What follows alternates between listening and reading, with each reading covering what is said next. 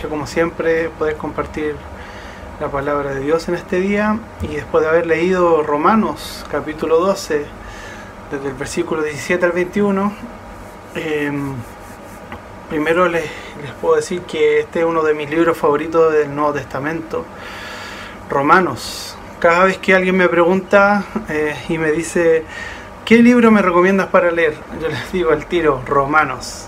A pesar de que un poco denso al principio, creo que tiene muchas cosas que nos pueden bendecir, muchas verdades, así que para mí es como un privilegio poder también predicar de este libro.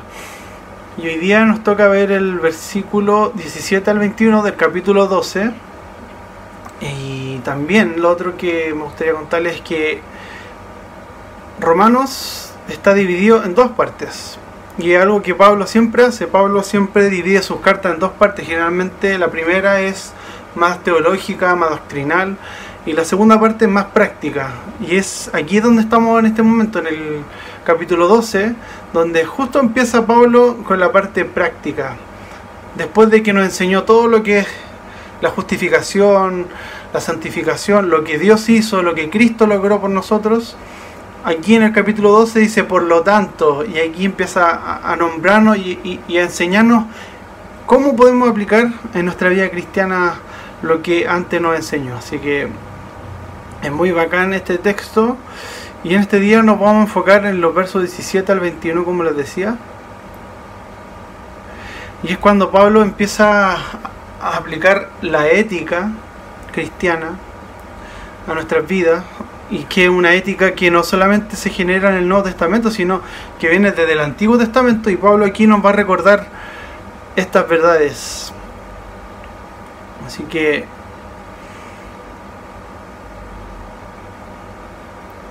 hemos estado hablando de un tema, de la reconciliación, del perdón, y el Jonathan claramente nos enseñó el domingo pasado eh, cómo debemos perdonar. Pero él nos dejó una pregunta. ¿Qué pasa cuando la reconciliación no es posible? ¿Qué pasa cuando la otra persona, la otra parte, no quiere perdonar, no quiere reconciliarse también? O no quiere cambiar de actitud, no quiere arrepentirse. ¿Qué podemos hacer en estos momentos? En estos momentos difíciles, de dolor, de injusticia. Vamos a ver que va a ser muy difícil porque, como Pablo nos dice aquí, que Él nos dice, podemos estar en paz en la medida que nosotros podamos estar en paz con los demás, pero eso no es siempre posible. Es prácticamente imposible que estemos con toda la gente, con todas las personas en paz. Entonces, Pablo aquí nos va a aconsejar de una forma muy útil y nos escribe claramente cuál es el camino. Bueno, después de leer este texto, de estudiarlo, de considerar eh, lo que Pablo nos está diciendo aquí, me encontré con una sorpresa muy grata. Y mm, es algo muy hermoso que, que encontré acá porque entre los versículos 17 y 21 hay una especie de quiasmo. Bueno, algunos que han estudiado en el seminario pueden saber lo que significa esto, pero son estos recursos literarios que usaban los hebreos, la, li la, literatura semítica, para enseñarnos algo y realzar la importancia en el centro. Entonces, desde el versículo 17 del capítulo 12 al 21, hay un quiasmo, una especie de quiasmo, y en el centro es donde vamos a encontrar lo fundamental del texto. Así que, como les decía, un recurso muy usado por los judíos en la literatura, y Pablo solamente, sobre todo que fue enseñado a los pies de Gamaliel, un erudito fariseo. Entonces generalmente yo creo que Pablo, yo creo que se sabía de memoria, eh, sobre todo el Antiguo Testamento, el Tanaj como es conocido. Entonces él cita de una forma muy natural textos que vamos a ver a continuación. Vamos a ver entonces este sermón de hoy día que lo he dividido en tres partes. Vamos a dividir en tres partes este sermón. Y, y como título eh, he decidido ponerle a este sermón, ¿qué pasa cuando la reconciliación no es posible? El primer punto que se encuentra en el versículo 17 y en el 21. Estemos ahí con la Biblia abierta, como siempre les pido. Capítulo 12, en el versículo 17 y en el 21 están estas dos ideas que nos hablan de una filosofía de vida. Para los que están anotando, primer punto, una filosofía de vida la forma en que nuestra mente debe estar enfocada hacia Dios y hacia los demás. Y acá no se trata de buenismos baratos o de ser una persona buena o buenilla como Flanders. Eso no es para nada ser bueno. Eso es más que nada ser un religioso. Es más que eso, hermano. Es de verdad creer que somos nuevas criaturas en Cristo y que por lo tanto desde ahora deseamos hacer el bien y no el mal, por amor a Dios, pero también amando a nuestro prójimo y deseando hacerle bien y no el mal. Pero ¿qué pasa? No se limita solo a algunas personas, a los que nos tratan bien, es fácil, ¿verdad? A nuestros amigos. ¿No es hacer bien a los que nos caen bien? Al que es buena onda conmigo, al que nos trata bien. ¿Qué pasa con los demás? ¿Qué pasa con los que no son nuestros amigos? Con incluso los que nos caen mal, con los que no nos tratan bien. No podemos hacer vista gorda de eso. Y Pablo está muy claro de esto. Y por eso en el versículo 17 dice, no paguen a nadie mal por mal no paguen a nadie mal por mal. Procuren hacer lo bueno delante de todos. Delante de todos. Más claro, más claro que esto no lo podemos ver. No paguen a nadie mal por mal. Procuren hacer lo bueno delante de todos. Es la misma idea básicamente que se repite eh, en el versículo 21 no te dejes vencer por el mal, al contrario, vence el mal con el bien. No está diciendo que hagamos el bien a todos. Y que no nos dejemos vencer por el mal.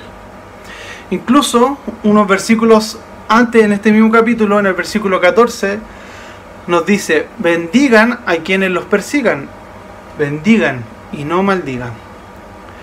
Esta es la filosofía de vida que debemos abrazar, hermanos, que deberíamos tener en mente siempre, que deberíamos estar meditando en ella.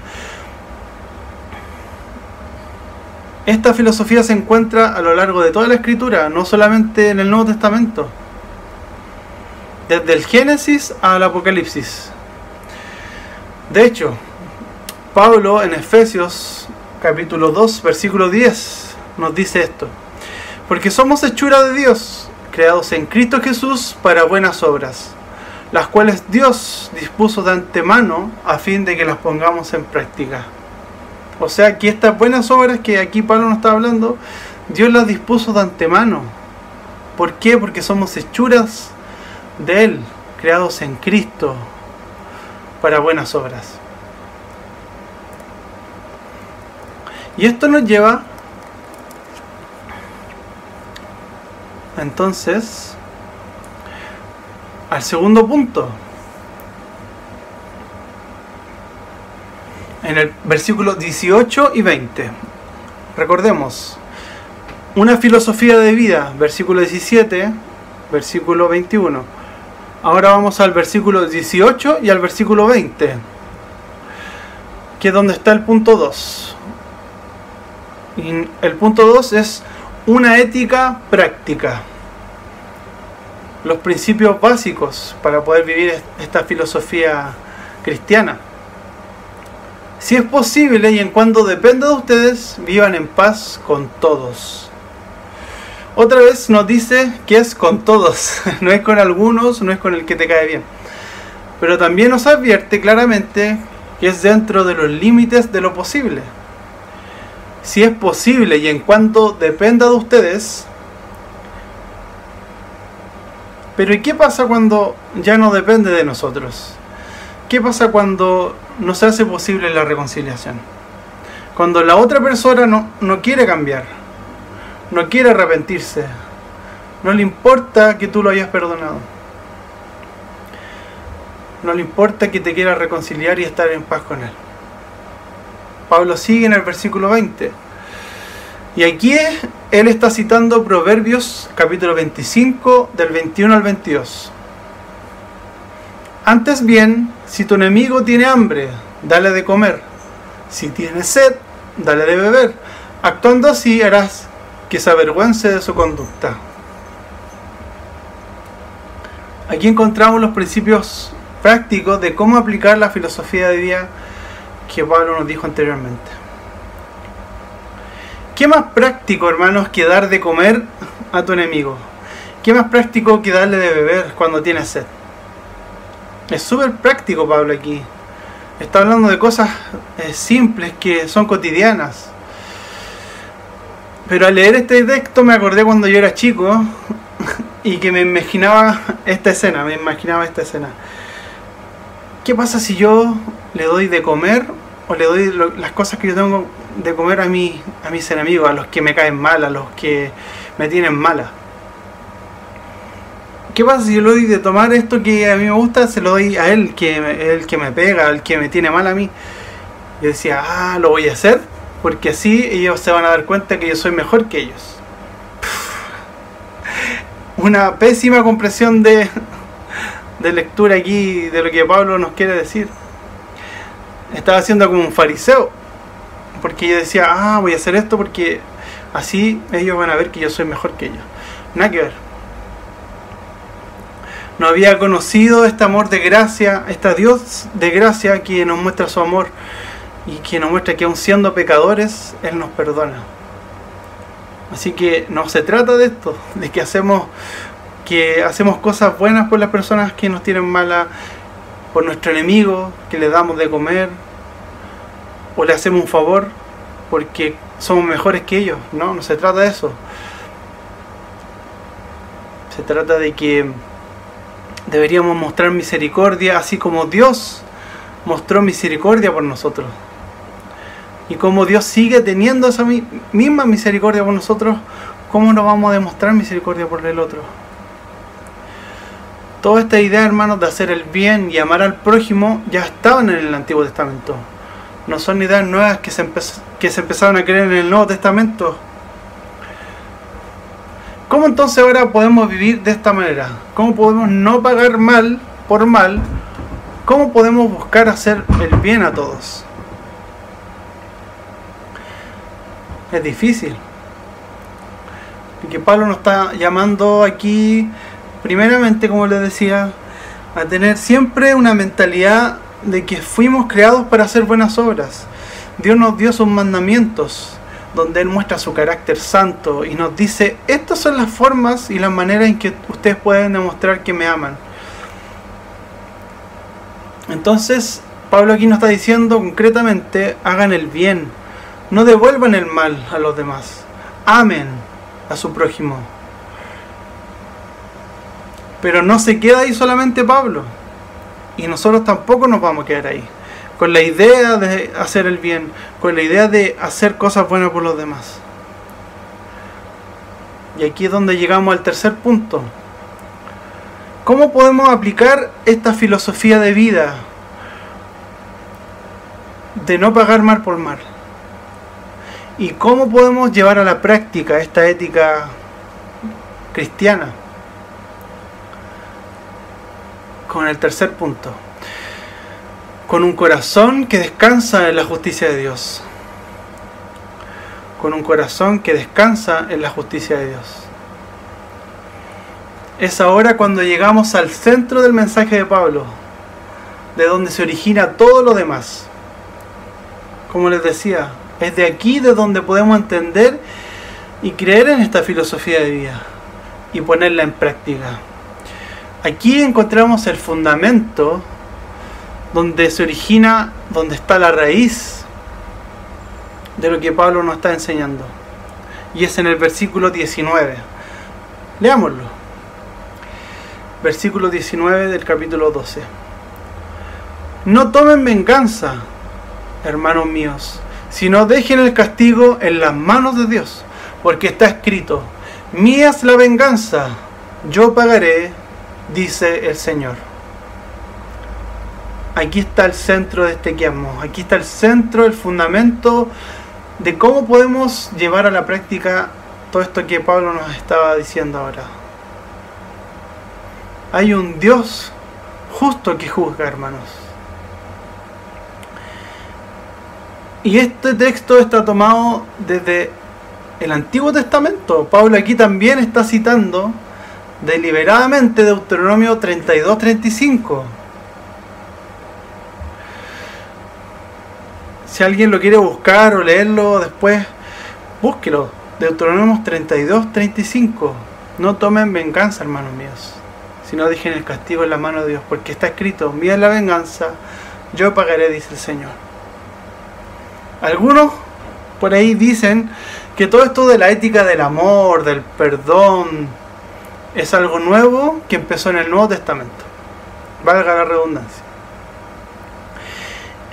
Y que prácticamente el Dios del Antiguo Testamento era un Dios que le gustaba la violencia y, la venganza y que su ira. Y hablan de esta forma súper así como, no, el Dios del Antiguo Testamento era un Dios lleno de ira, lleno de venganza, sanguinario, que le gustaba la venganza. Pero parece que no han leído bien sus Biblias. Ellos piensan que Dios dejaba en el Antiguo Testamento a los hombres que cobraran venganza, que estaba bien que los hombres pagaran mal por mal. Pero no es así. Esto es una mentira, hermanos. En el Antiguo Testamento está el mismo Dios que Pablo está citando acá y está diciendo, la venganza es mía, ustedes no cobren venganza. En el Deuteronomio, en los primeros libros del Antiguo Testamento.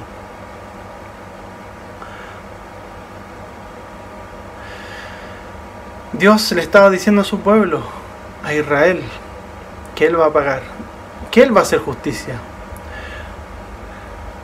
Otra cosa, no es que Jesús en el Nuevo Testamento al venir, Él trajo este mensaje de paz y de amor, como algunos piensan.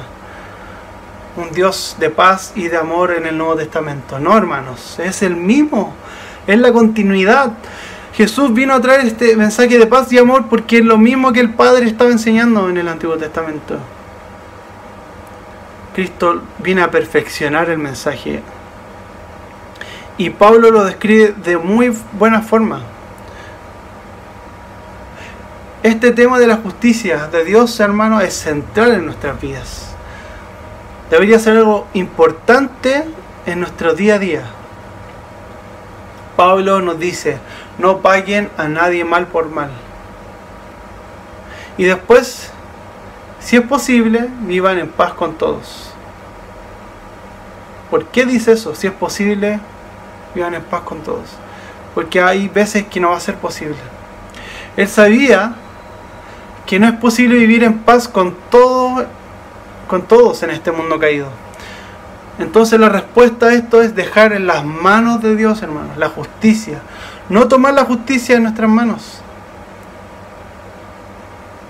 Lo repito, la respuesta es que dejemos en las manos de Dios la justicia, no tomar en nuestras propias manos la justicia. ¿Y por qué, hermano? ¿Con qué moral podríamos tomar la justicia en nuestras manos si también nosotros somos culpables? También le hemos fallado a Dios. Ninguno de nosotros está limpio. Ninguno es inocente frente a Dios. Como dicen romanos, todos a una se han apartado de Dios, no hay nadie que haga lo bueno. No hay temor de Dios en sus ojos. Todos a una se han apartado y no buscan a Dios. En el capítulo 3 de Romanos. Por lo tanto, si nosotros con nuestra justicia no perdonamos al que peca en contra de nosotros, ¿cómo Dios nos va a perdonar? Eso no es lo que oramos todos los domingos, hermano. Todos los domingos, recuerden, cuando oramos el Padre nuestro, ¿qué es lo que decimos? Padre, perdona nuestras deudas como también nosotros hemos perdonado a nuestros deudores.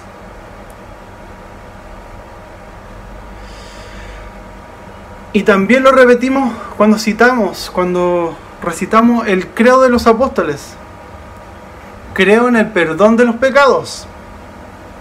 ¿De verdad, hermano, creemos en el perdón de los pecados? ¿O solo lo repetimos? A veces parece que solo creemos solo en nuestro perdón, que Dios nos perdona a nosotros. Y no pensamos que tenemos un deber de perdonar también a todos. Y por eso mismo, por eso es constantemente tenemos que repetir, necesitamos repetir estas oraciones, el Padre Nuestro. Y recordar estas cosas, hermano. ¿Por qué? Porque nos olvidamos fácilmente de que debemos perdonar. Dios ya nos perdonó en Cristo y nosotros siendo sus enemigos, aún así, Él nos dio de beber del agua de vida y nos dio de comer de la carne del cuerpo de su Hijo, el pan de vida. Nos dio de beber la sangre con la que nosotros podemos tener acceso a Dios. Es lo mismo que Pablo está diciendo. Den de comer a su enemigo, den de beber a su enemigo. ¿Y no no es acaso lo que Cristo hizo? Nos dio a comer de su pan, de su vino, siendo nosotros sus enemigos. Él mostró amor por nosotros y misericordia. Así, hermano, la venganza no es el camino. No está en nuestras manos. No es una alternativa. Porque solo Dios, que es justo, lo puede ejercer. Solo nuestro Dios santo y justo puede hacernos justicia. Pero a su manera, hermano. En su tiempo. Muchas veces no tenemos paciencia porque queremos que todo funcione a nuestra manera y a nuestro tiempo. Pero es Dios que tiene el control de todas las cosas. Él, en su tiempo y a su manera, va a ejercer justicia. Y es por eso que Pablo aquí nos, eh, nos invita a descansar en la justicia de Dios, tal como el salmista lo hace en el Salmo 137 un salmo imprecatorio, donde demuestra que la justicia solamente está en las manos de Dios. Estos salmos, hermanos, los imprecatorios, muestran una esperanza santa en la venganza que solo Dios puede ejercer. Son salmos espirituales. Porque le ruegan a Dios y le piden a Dios en oración, confiando totalmente en que Dios va a hacer justicia que Dios va a vengar. Y es como una especie de esperanza indirectamente mesiánica, porque está apuntando a la justicia que Cristo va a realizar en Cristo. La justicia que Dios va a realizar en Cristo. Entonces, estos salmos imprecatorios nos, nos muestran una forma de orar santa, que podemos ir ante Dios y poner nuestra causa, poner esta injusticia delante de Él y orar y dejársela a Él. Señor, tuya es la venganza, no mía. Tú haz justicia, Señor. El salmista está diciendo, Señor, haz tu justicia, renunciando a la venganza. Y esta, hermanos, es una forma madura de enfrentar el dolor, una forma madura de enfrentar la opresión y la injusticia. Renunciando y dejando todo en las manos de Dios. Muchas veces cuando pasamos por momentos difíciles de angustia, de injusticia en el trabajo, con nuestros seres queridos, con tu esposo, con tu esposa, en una relación de abuso, ya sea abuso físico o psicológico. Y, y no estoy justificando por nada el abuso. No estoy justificando la injusticia. Porque eso está mal por donde se le vea. Lo malo es malo, lo pecado es pecado. Aquí no vamos a relativizar la maldad, el pecado, la injusticia. El abuso reiterado de una esposa a su esposo no se justifica. La violencia de un padre hacia sus hijos no se justifica. Pero Dios aquí nos está dando una oportunidad de perdonar. Nos está dando la oportunidad de salir de esta, de esta especie de cárcel donde estamos cuando no perdonamos, como el pastor Jonathan nos enseñaba el domingo pasado. Esta especie de cárcel que mantenemos a las personas cuando no perdonamos y nosotros mismos estamos esclavizados cuando no perdonamos. Es como que, que tenemos cadenas. Pero Dios nos está dando la oportunidad de perdonar. Muchas veces estamos en la cárcel y tenemos a los demás en una cárcel sin perdón y más aún cuando hay rencor y odio. No estoy diciendo que, que esta mujer que está siendo abusada tiene que seguir allí aguantando el abuso. No, hermano, no significa que cuando perdonamos debemos seguir siendo sometidos a ese abuso. No. Lo que debería hacer esta mujer es salir de ahí, es irse de esta casa. O mejor, que este hombre se vaya, que salga de ese lugar, que no siga abusando de esta mujer. Pero que esta mujer, que esta hermana, que esta esposa, que esta hija que ha sido abusada, pueda perdonar, pueda renunciar a la venganza, pueda dejar en manos de Dios la justicia, sin rencor, sin odio, perdonando. ¿Por qué, hermanos? Porque es allí donde va a poder encontrar descanso. Una mujer abusada físicamente por su esposo debe perdonar, pero al mismo tiempo debe denunciarlo, pedirle que se vaya, como les decía. No puede seguir siendo expuesta a ese tipo de violencia. Otro ejemplo, una relación de amistad tóxica, donde una de las partes abusa del otro, lo trata mal. No, no es necesario continuar ahí. No es necesario continuar con esa persona que te maltrata y te violenta, con esa persona que te trata mal, por muy amigos que sean. No, esa relación tóxica, hermano, esa relación tóxica, hermana. No es necesario que sigas allí. Puedes perdonar. El Señor te da la oportunidad de que perdones, que renuncies y que dejes de estar en la cárcel del no perdón. ¿Para qué seguir dañándonos? ¿Para qué seguir sufriendo? Dios te da la oportunidad de perdonar y de dejar el rencor y el dolor. Pero no es necesario que sigas ahí. Puedes dejar a un lado eso y decir, ya no voy a seguir estando contigo. Tú me haces daño. Te perdono.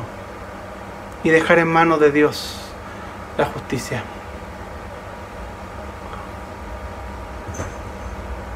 Otro ejemplo, jefes abusadores que se aprovechan de sus trabajadores, que abusan de ellos. No se puede aguantar eso, hermano. Tenemos que denunciar los abusos, denunciar a esos jefes que abusan de nosotros, que son injustos. Pero también nuestro deber como cristianos es perdonarlos y no guardar rencor con ellos. Dejar la justicia en la mano de Dios. ¿Cómo sabemos si Dios pone arrepentimiento en el corazón de ellos? No sabemos si Dios está haciendo algo en sus corazones. No sabemos si esas personas que nos han tratado mal, nos han tratado injustamente, que nos han hecho mal a nosotros, son elegidos o son hermanos que aún no han despertado, que el Señor los tiene ahí. ¿Qué pasa si al perdonar a esas personas, Dios empieza un trabajo en ellos, mostrando a nosotros amor, misericordia, como les decía, amar, perdonar, ya no tener odio, no tener rencor, pero salir de ahí, no seguir ahí. Un gobierno que ha tomado malas decisiones, y aquí quiero parafrasear un poco el Antiguo Testamento también, un gobierno, líderes que no velan por los pobres, que no velan por las viudas, por los huérfanos, deberíamos denunciarlos, denunciar todos esos actos injustos. Pero no podemos seguir con rencor, hermano, no podemos seguir sin perdón, odiando, porque esa mentalidad no es de un cristiano, es del mundo. Nuestro deber es perdonar y entregar en las manos de Dios a las autoridades, a los presidentes, a los gobernantes, porque solo Dios los puede juzgar. Y Él lo va a hacer a su tiempo.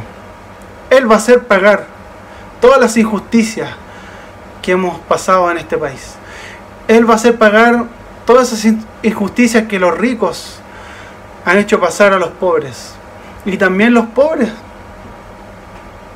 que han robado, que se han aprovechado, porque eso también es injusto. Pero muchas veces hacen esto. Porque hay opresión. Entonces, nuestro deber como cristianos es perdonar, pero no pasar por alto la injusticia. Tenemos que dejarla en las manos de Dios. Pero también hay otra forma, hermanos. Perdonando, pero también siendo parte de la solución. Por ejemplo, hay gente que va a, denunciar y va a reclamar en contra del Sename diciendo, no, el Sename tiene que cerrar, eh, hay opresión, hay injusticia. Sí, hay abuso en contra de los menores. Pero ¿de qué les sirve ir a protestar en contra del Sename y que lo cierren? ¿Y dónde quedan esos niños? ¿Qué vamos a hacer con estos niños? ¿No sería mejor dar una solución? Ir a decir, nosotros queremos hacernos cargo de esto, o, protestar porque hagan mejores leyes, porque cambien el sistema, porque hagan leyes mejores para la adopción. Que nosotros los cristianos podamos adoptar fácilmente a esos niños que dejan abandonados. Pero no vamos a protestar. Estamos en contra de esto, en contra de la justicia, pero no somos ningún aporte. ¿Qué pasa si nosotros empezamos a hacernos cargo de esas personas, de esos niños que están ahí siendo abandonados? Que empezamos a hacer familias de acogida, como muchos de aquí ya empezaron a hacerlo y, muchos de aquí están interesados también. Muchas veces la solución está ahí en nosotros hacer un factor de cambio, nosotros perdonar, amar, pero también hacer cosas, hermano.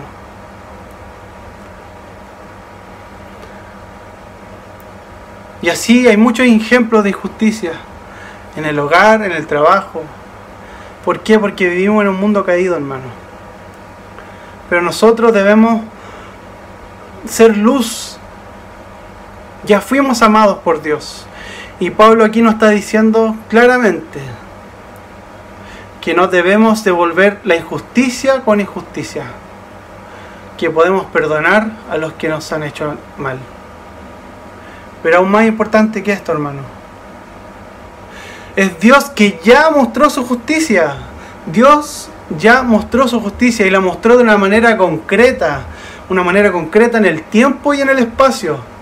La justicia de Dios en todo su esplendor fue cuando Cristo en la cruz pagó todos nuestros pecados, cuando Cristo pagó nuestras injusticias, cuando Cristo sangrando, colgado en ese madero, y herido pagó el precio por todas nuestras injusticias, por todas nuestras maldades, por todos nuestros pecados, hermano. Por nuestros pecados pasados, por nuestros pecados presentes y por los del futuro, por los del mañana, por los pecados que mañana vamos a cometer. Cristo ya los pagó, ya los pagó en la cruz. Y esto, hermano, es escandaloso, es una gracia escandalosa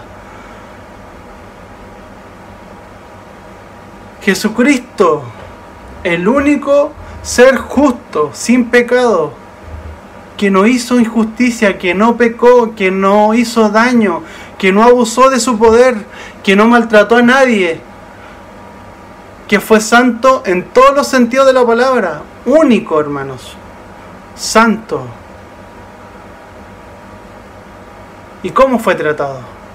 Como el peor de los pecadores fue abusado, fue maltratado, sufrió todo lo que una persona puede sufrir en esta tierra. El desprecio, la burla, la vergüenza de la cruz. Así, hermano, así de concreta es la justicia de Dios. Así de concreto es la venganza de Dios por el pecado. Que Dios mismo tuvo que pagar en su Hijo nuestros pecados, nuestra injusticia. Por lo tanto, ¿cómo no vamos a tener una disposición a perdonar a aquellos que no que han abusado de nuestra confianza? ¿Cómo no vamos a perdonar a los que no han deseado el mal?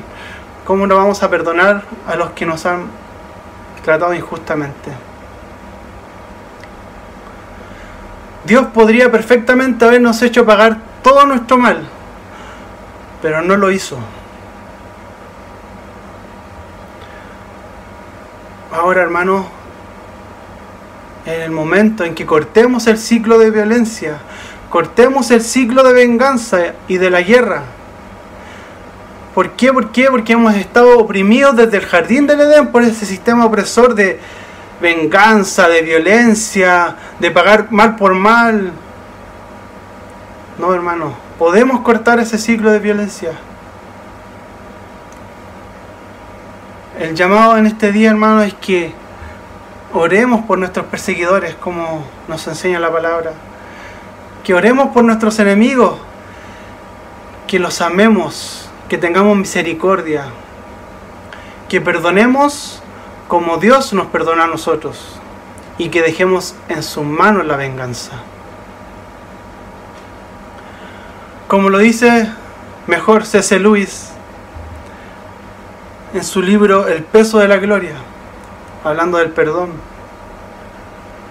Ser cristiano significa perdonar lo inexcusable, porque Dios te ha perdonado a ti lo inexcusable. Ser cristiano significa perdonar lo inexcusable, porque Dios te ha perdonado a ti lo inexcusable. El llamado de Pablo es a que cada día nos enfoquemos en el Dios santo, en el Dios justo. Porque está escrito, mía es la venganza, yo pagaré, dice el Señor. Hermanos, descansemos en Dios, descansemos en su justicia, que Él ya la mostró en la cruz de Cristo. Y vivamos con esta filosofía de vida practiquemos en nuestro día a día la vida cristiana de no pagar mal por mal, de amar a nuestro enemigo, porque la última palabra la tiene el Señor. Descansemos en la venganza del Señor, descansemos porque Él va a pagar, porque Él va a hacer justicia y no nosotros. No es nuestro deber, no es nuestra parte. Que el Señor nos ayude, Señor. Que el Señor nos ayude a, poder tomar en serio sus palabras y, y, llevarlas a la práctica. Así que le invito a que oremos para que el Señor nos ayude a poder poner en práctica estas palabras. Señor, te damos gracias por tu palabra, te damos gracias por el apóstol Pablo, te damos gracias por Cristo, que es nuestro Salvador, nuestro Señor y que tú, Señor, hiciste justicia en Él, en la cruz. Que cada día podamos acudir a la cruz sabiendo de que ahí está nuestra justicia y no está en nuestras manos. Ayúdanos, Señor, a enfocarnos en que tú eres el único santo y justo y que la justicia y la venganza no están en nuestras manos, Señor. Que podamos descansar de corazón en ti, Señor. Que nuestro corazón se incline cada día hacia ti, al perdón, y amar a nuestro prójimo. Porque así como tú nos amaste a nosotros, Señor, y entregaste tu vida por nosotros, que podamos también amar a nuestro prójimo. Ayúdanos, Señor. Ayúdanos, Espíritu Santo. Te lo pedimos en el nombre de Jesús. Amén.